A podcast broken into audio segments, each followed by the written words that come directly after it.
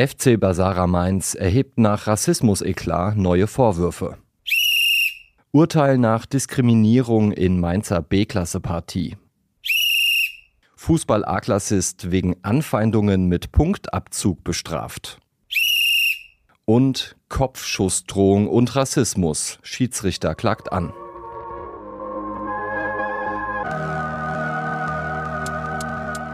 Zwischen zwei Welten. Über das Leben mit Migrationshintergrund. Was wir gerade gehört haben, waren Schlagzeilen über Rassismusvorfälle im Amateurfußball. Hier in der Region. Das klingt zwar krass, ist aber leider trauriger Alltag. Alle der genannten Vorfälle stammen aus der jüngsten Vergangenheit. Die Liste mit Berichten über ähnliche Ereignisse ist endlos lang. Ich bin Emanuel und spreche über dieses Thema heute mit dem Wiesbadener Trainer Hakan Tutkun. Er hat zuletzt den FC Türkgücü Rüsselsheim trainiert und ist seit fast 18 Jahren im Fußball tätig. Fast sein halbes Leben. Hakans Eltern stammen aus der Türkei. Er selbst ist in Deutschland geboren und aufgewachsen. Fußball ist Hakans Leidenschaft. Er hat selbst mehrere Jahre aktiv gespielt, konnte die meisten Erfahrungen aber dann als Jugendtrainer sammeln, unter anderem beim SVW in Wiesbaden. In all den Jahren hat er vieles erlebt, positiv wie negativ. Mit seiner damaligen E-Jugendmannschaft des SVW in Wiesbaden geht es auf ein Turnier nach Düsseldorf. Hakan steht während des Spiels am Seitenrand gibt Anweisungen und coacht sein Team, so wie er es immer tut.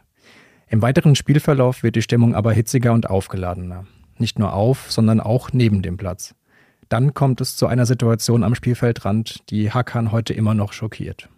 Damals war ich in der E-Jugend, in der U11, da waren wir eingeladen in, in, im Raum Düsseldorf, hatten wir so ein Turnier und da haben wir auch gegen so eine Mannschaft gespielt, so eine Amateurmannschaft. Und ich hatte halt zu diesem Zeitpunkt auch nur ein gutes Team. Äh, wie gesagt, wie beim NLZ, da haben wir ja wahrscheinlich auch die Besten aus der Region. Und dann hatte ich halt bewusst einen sehr guten Spieler, der kam aus Kongo. Der war relativ schnell, zweikampfstark und der hat auch allein eigentlich die Mannschaft auseinandergenommen. Ja, und der Gegner ähm, steigerte sich halt der ständig rein, wurde halt, der Trainer wurde immer aggressiver und irgendwann schrie er seinen Spieler an, er soll den nie decken. So. Und in der E-Jugend ist es ja so, da hast du ja keine Trainer-Coaching-Zone und da bist du eigentlich vier, fünf Meter entfernt. Du bekommst es halt mit du hörst weg. In dem, in dem Moment war ich erstmal froh, dass die Eltern das nicht mitbekommen haben, weil die Eltern sind ja eher so 30, 40 Meter hinter dir. Da sprichst du auch den Trainer an und dann ähm, heißt es immer, ja, du hast mich falsch verstanden. Ich nannte ihn nicht Neger, sondern Neger. Ja, dachte ich, entweder oder. Also sind Kinder 10, 11 Jahre alt äh, sowas macht man nicht. Und ich hatte auch noch nie gesehen, dass irgendeiner auch etwas zugegeben hat. Jedes Mal, wenn du dann was mitbekommst oder jemanden ansprichst, heißt es immer, du hast mich falsch verstanden oder das war nicht so gemeint. Und auch jetzt aktuell, also in den 18 Jahren, habe ich noch nie einen Verein oder einen Spieler oder einen Trainer oder einen sportlichen Leiter erlebt, der auch mal zugegeben hat und sich mal entschuldigt hat, sondern jedes Mal wurde dann gesagt, nee, das ist halt nicht so gewesen oder man hat das halt falsch verstanden. Ja, und aus dieser Aktion, ich meine, wir waren erwachsene Leute, wir, wir haben da halt ein bisschen rumdiskutiert unter vier Augen. Das wurde halt ein bisschen emotionaler, aber dann bin ich auch gegangen und das, das Schlimmste war an der Sache, als dann der Spieler, der war damals halt zehn, elf Jahre alt, äh, als er mich dann angesprochen hat, was das Wort eigentlich überhaupt heißt, weil das Kind hat es ja auch mitbekommen. Und das war natürlich eine Situation, als, als Trainer, du bist dann da, ich weiß nicht, ich war damals, glaube ich, 24, 25, 26. Du versuchst ruhig zu bleiben, aber in dem Moment war ich überfordert. Also wusste ich jetzt nicht, wo soll ich jetzt das Ganze anpacken, wie soll ich es erzählen oder was soll ich mir halt sagen. Und das sind genau so Sachen, die mir halt äh, in den Workshops oder generell in der Trainerausbildung fehlt, ja, was wir in dieser Situation machen sollen oder eine Anlaufstelle oder wie auch immer. Also in dem Moment werden wir halt allein gelassen und das war schon sehr heftig.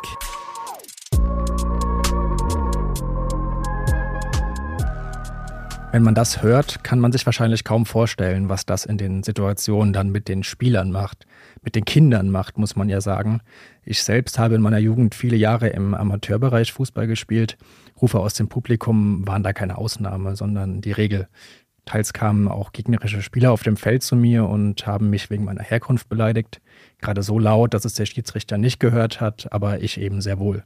Oft hört man in dem Kontext dann auch Aussagen wie, beim Fußball geht es eben etwas härter zu, das gehört dazu, oder da muss man halt ein dickes Fell haben. Meist sind das dann aber genau die Menschen, die eben nicht von den Beleidigungen betroffen sind. Und für die Fans am Rand hat das Ganze eben oft auch keine Konsequenzen. Für die Betroffenen sehr wohl. Bei einem anderen Spiel, ebenfalls von Hackerns Jugendmannschaft, kamen die Anfeindungen nicht vom gegnerischen Trainer, sondern direkt von den Fans. Wir waren im Auswärtsspiel auch gegen einen Verein, der bei uns in der Region sehr bekannt ist. Ja, aber keine Ahnung, aus welchem Grund auch immer, seit über 18, von 19 Jahren nichts unternommen wird. Ähm, die waren dort wieder, es war so ein Spiel, die, bei denen ging es ums Abstieg, bei uns um die Meisterschaft. Natürlich will jede Mannschaft gewinnen. Unentschieden hätte niemandem was gebracht. Beide Teams emotional vollgeladen, ist ja, ist ja normal im Fußball. Und dann fing es an, äh, ab der zweiten Halbzeit, äh, dass die gegnerischen Zuschauer auf einmal jedes Mal, wenn meine äh, Spieler, die aus Kongo oder, oder aus der Gegend kamen, jedes Mal mit Affenlauten da beleidigt wurden. So, und dann stehst du da wieder als Trainer. Ja, die haben geschafft, was sie haben wollten. Du kommst aus dem Konzept als Trainer. Ja, du kannst dich nicht mal auf die, auf die Mannschaft konzentrieren oder auf das Wesentliche. Du bist dann nur noch beschäftigt. Machst du was? Sagst du was? Äh, agierst du? Reagierst du? Was machst du? Äh, dann kommen wieder diese Sachen, wenn du was machst. Ja, du bist der Trainer, Vorbild. Äh, du hast eine Funktion du darfst dich nicht so benehmen. Ja, aber es ist auch nicht leicht. Ja, als Mensch hat man ja gewisse Grenzen. Und ich denke, bei jedem Menschen, wenn man die Grenzen überschreitet, dann ähm, reagiert man halt emotional. Und dann ist es immer leicht gesagt, als Pädagoge, dass man sich als Trainer falsch verstanden, äh, verhalten hat. Und ja, am Ende wirst du dann vielleicht als Trainer bestraft, ja, äh, weil du da was gemacht hast, ja. Und das waren halt so die Aktionen, die dann auch nicht nur für den Moment da waren, sondern das hat ja fast 40, 50 Minuten gedauert, ja, bis zur Nachspielzeit. Also wenn ich schon als Nicht-Betroffener schon so reagiert habe, dann waren meine Spieler dann natürlich mental am Ende. Nach ein paar Minuten ähm, waren die zwei, drei aus dem Konzept. Ich hätte die eigentlich äh, auswechseln können, aber das habe ich bewusst nicht gemacht, äh, weil ich an denen geglaubt habe. Da habe ich denen auch Jungs kurz gesagt, hier, ich konnte jetzt auch nicht mal eingreifen, weil das ja im Laufe des zweiten Halbzeits war. Und dabei kann ich mich noch gut erinnern, da habe ich halt auf einen Zettel geschrieben und den weitergeleitet, habe gemeint, Ihr könnt denen nur das zurückzahlen, wenn ihr weiterspielt und das Spiel gewinnen oder wenn ihr noch ein Tor macht. Und das war wirklich so gewesen. Wir haben das Spiel gewonnen und einer von denen hat dann noch das Tor gemacht. Und das, und dann habe ich gemeint, jetzt könnt ihr ins Gesicht lachen, jetzt habt ihr wenigstens gewonnen und die haben verloren. Ja, die, also in dem Moment wollten sie raus, aber hätte ich die rausgenommen, dann hätten sie natürlich das erreicht, was sie eigentlich erreichen wollten. Ja. Was der 44-Jährige erlebt und erzählt hat, ist erschreckend.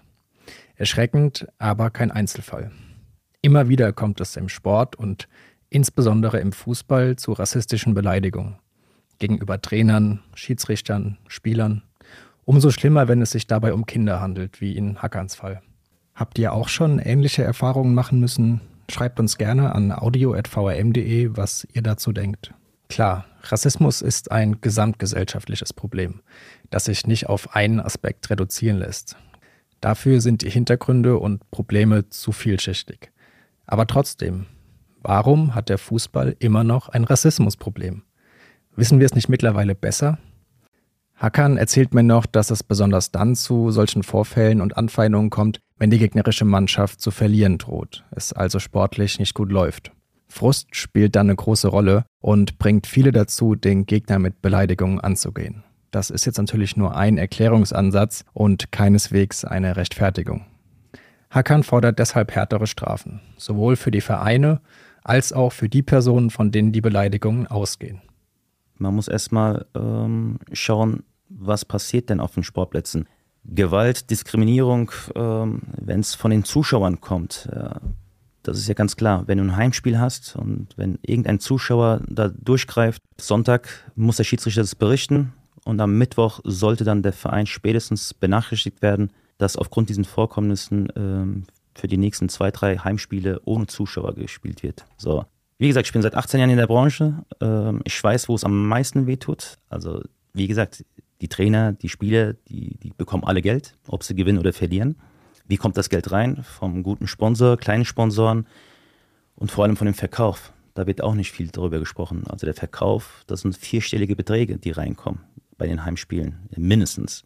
Und wenn du dann durch die Eintrittsgelder die Zuschauer blockst bei nächsten drei, zwei, drei Heimspielen, so, dann fehlt das Geld. So, und glaub mir, das machen sie nur einmal. Und beim nächsten Mal haben sie entweder ein professionelles Security-Team, die dann wirklich aufpassen, dass da nichts vorfällt. Wenn, dann würde ich die nochmal sperren um weitere fünf Spiele.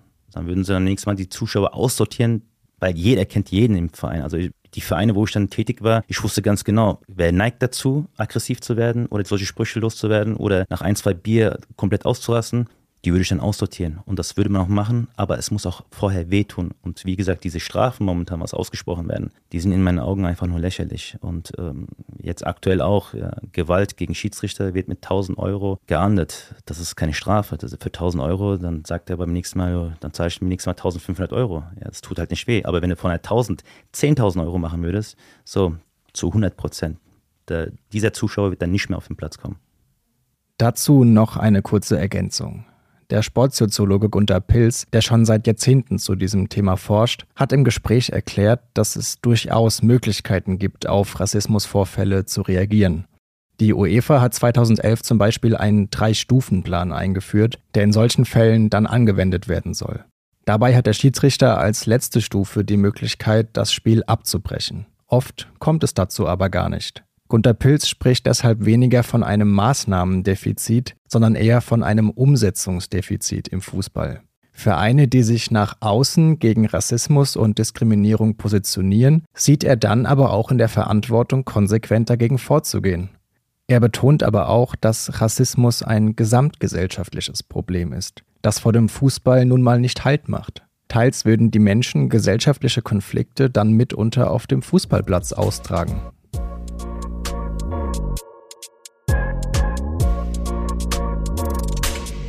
In den meisten deutschen Städten gibt es mittlerweile auch ausländische Vereine, in die bewusst Menschen ähnlicher Herkunft eintreten. Man hat dieselbe Kultur, spricht dieselbe Sprache, das macht in einem fremden Land vieles einfacher. Man fühlt sich vielleicht auch untereinander wohler und akzeptierter. Aber ist das wirklich ein Vorteil? Dem Sport wird oft eine herausragende Fähigkeit zur Integration zugesprochen. Aber lasst uns hier mal genauer hinschauen. Klar, für Betroffene kann der eigene Verein für die Sozialisation und Integration hilfreich sein. Hakan weist im Gespräch aber auf einen wichtigen Punkt hin. Er fordert Zusammenarbeit statt Abgrenzung. Das hört sich jetzt vielleicht ein bisschen blöd an, aber wenn wir jetzt auch bei den Vereinsgründungen ein bisschen mal drüber schauen oder hinschauen, dass nicht jede gewisse Kultur seinen eigenen Verein gründet, dass wir dann eher so eine Kooperation machen, ne? dass, dass dann, weil dann ist es immer so, also jetzt nicht böse gemeint, sondern die leben dann unter sich. Ne? Die sind dann halt in der Familie unter sich. Die sehen dann halt andere Kulturen nur auf der Arbeit, wenn überhaupt, wenn sie auch nicht untereinander arbeiten. Und wenn sie dann noch in ihrem eigenen Verein dann nochmal Fußball spielen, dann wieder mit ihren eigenen Leuten, so, wie willst du denn die andere Kultur kennenlernen oder respektieren? Also ich, in meiner Zeit war es immer so, man hatte in der Region nur eins, zwei ausländische Vereine mit, mit anderen Kulturen ich, ich bin in meinem Ortsverein aufgewachsen äh, mit, mit, Griechen, da waren Israeli dabei, äh, Italiener, Spanier, da so lernst du die ganzen anderen Kulturen kennen. Und wenn du jetzt die neue Generation dir anhörst, ja, da Reibungen mit Griechenland, da Armenien, das hat es früher nicht gegeben. Also wir sind wie, wie Brüder. Also, also in meiner Generation gab es gar nicht. Also da gab es keine Ausländer oder Ausländerfeindlichkeit. Wir haben alle untereinander gelebt. Wir konnten fasten, die anderen haben nicht gefastet. Während wir gefastet haben, haben die nicht getrunken oder gegessen. Das war so nehmen und geben. Also heutzutage ist es halt so. Wenn jeder unter sich einen eigenen Verein gründet, dann hast du diese Krüppchen, dann lernt keine, niemanden kennen, dann hast du gleiche Kulturen in einem Verein, kein Mischmasch. Und das ist vielleicht auch so ein Ding, was wir vielleicht in Zukunft mal besser hinschauen. Ich sage jetzt nicht, dass sie keinen Verein gründen dürfen, nur, dass sie vielleicht mal Kooperationen gründen. Und wenn du guckst, in den ausländischen Vereinen geht es ja auch nicht sehr gut. Ne? Die haben, wenn du jetzt an Wochenenden mal guckst, die haben maximal einen oder zwei auf der Bank sitzen oder sind dann froh, wenn sie überhaupt elf Mann haben. Wieso kann man dann nicht zwei Mannschaften zusammenfügen? Ja, ja. das wäre jetzt so auch so eine, so eine Idee.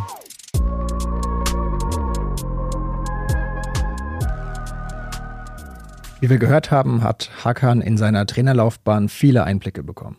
Er weiß, wie der Fußball und die Menschen im Fußball ticken.